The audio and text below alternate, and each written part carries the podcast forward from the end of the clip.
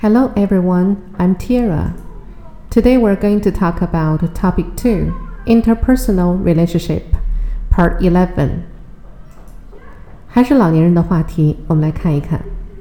还记得上次 Tiara 跟大家说过我经历的一个一个小故事吗？那么今天呢又有新的发展了。One day I saw the rude daughter talking with her father. Her aging father seemed to accept her apology. I heard him saying, like, It's no big deal. But I could tell the apology from the daughter was beneficial to the relationship between the two. The daughter finally realized that senior citizens are the base of the society. Her father is the base of her family. 有一天呢，我看到那个粗鲁的女儿在跟她的父亲交谈， 他年迈的父亲似乎接受了他的道歉。我听到他说：“没什么大不了的。”但是我可以看得出来，他女儿的这个道歉呢，对两个人之间的关系是非常有好处的。这个女儿最终意识到了，老年人是整个社会的根基，那么她的父亲呢，也是他们家的基础。好，我们来看这五个词：accept、apology、deal、beneficial、citizens。好，我们一个一个来看。accept 动词，过去式、过去分词规则变化，请在词尾直接加 ed。我们看例句。Eventually, Sam persuaded her to accept an offer of marriage. Sam 最终还是说服她接受了求婚。 大家看左边的图片，可以帮助大家记忆这个词的词义。Next one. Many men still have a difficulty accepting a woman as a business partner. 现在仍然有许多男性是没有办法接受女性作为生意的伙伴的。接受 accept。The company cannot accept responsibility for loss or damage。我们这里 accept 就不能翻译成接受了， 可以翻译成承担。公司是不能承担这个损坏或者是丢失的责任的。Last one, he accepted me as having seen much of the world。这里 accept 翻译成承认或认可，他承认我是见多识广的。OK，next one. Apology，名词。大家注意左边图片。例句：We received a letter of apology。我们收到了一封道歉信。Next one, when Mary finally appeared, she made her apologies to Mrs. Lee. 最终，Mary 露面了。她呢，对 Mrs. Lee 李夫人表示了歉意。Make one's apology to somebody，对某人表示歉意。Next one, he apologized to the people who had been affected. 这里的 apologize 是 apology 的动词形式，过去式、过去分词是规则变化。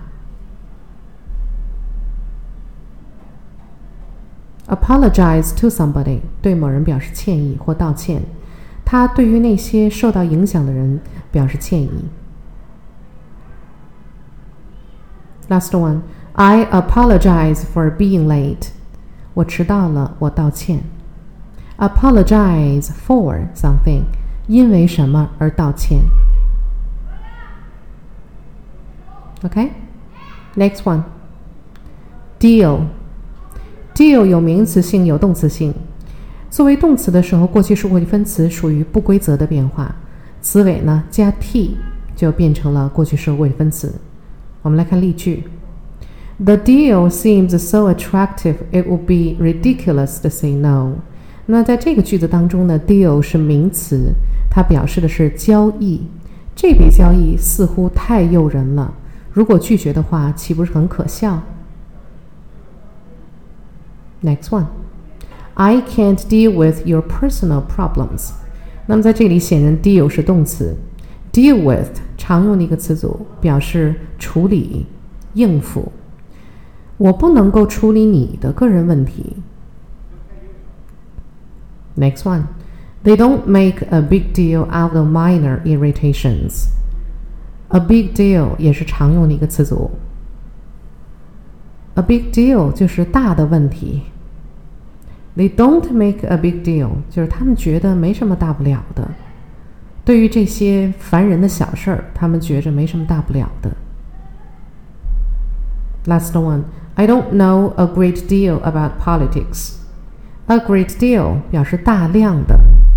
那么这个句子表达我对政治不是特别懂。Okay, next one, beneficial 形容词。It can be beneficial to share your feelings with someone you trust。跟某一个你非常信任的人去分享你的感受是非常有好处的。Be beneficial to。做什么事情是有好处、有益处的。再比如，Using computers has a beneficial effect on children's learning。 用电脑对于孩子们的学习是有好处的。有益处的。Next one, I hope your holiday will be beneficial to you. 我希望你的假期对你有好处。Be beneficial to. Okay, next one. Citizen. She is Italian by birth, but is now an Australian citizen. 他出生在意大利，但是现在呢是澳大利亚的公民，citizen 可以表示公民。Next, the life of ordinary citizens began to change. 老百姓的生活开始发生了变化。请大家看左边的图片。Ordinary citizens，我们翻译成老百姓。Next one. I invite every citizen to carefully study the document. 我呢，请每一位市民仔细的研究这份文件。Citizen 还可以翻译成市民。Okay, it is time to test yourself.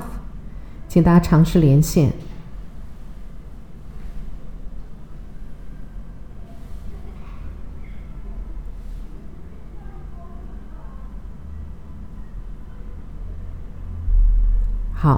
那么没有问题，我们就到最后一个任务了。It is your turn to use the five words above. Have you ever made your apology to your grandparents because of your rudeness? Please talk about what you think of senior citizens and your relationship with your grandparents now with the five words above.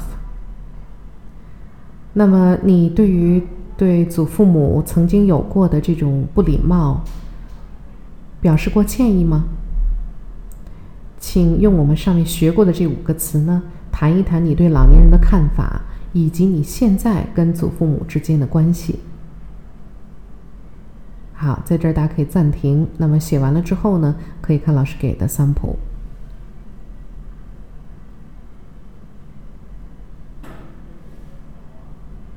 OK，sample。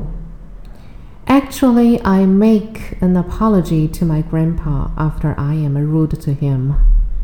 Although he keeps saying it's no big deal, I can tell it's beneficial to our relationship.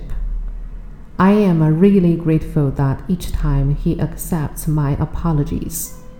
I come to understand senior citizens are the base of the whole society.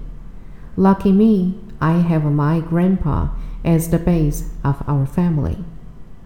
事实上，每一次我对祖父不礼貌，我都会道歉，尽管他一直在说没事儿没事儿，但是我能看得出来，对我们之间的关系还是有益处的。我真的很感激每一次他都接受我的道歉。我逐渐明白了，老年人是整个社会的根基。我是多么幸运！有我的祖父作为我们家庭的根基。好，大家写的怎么样呢？That is all for this part. Thank you for listening. See you next time.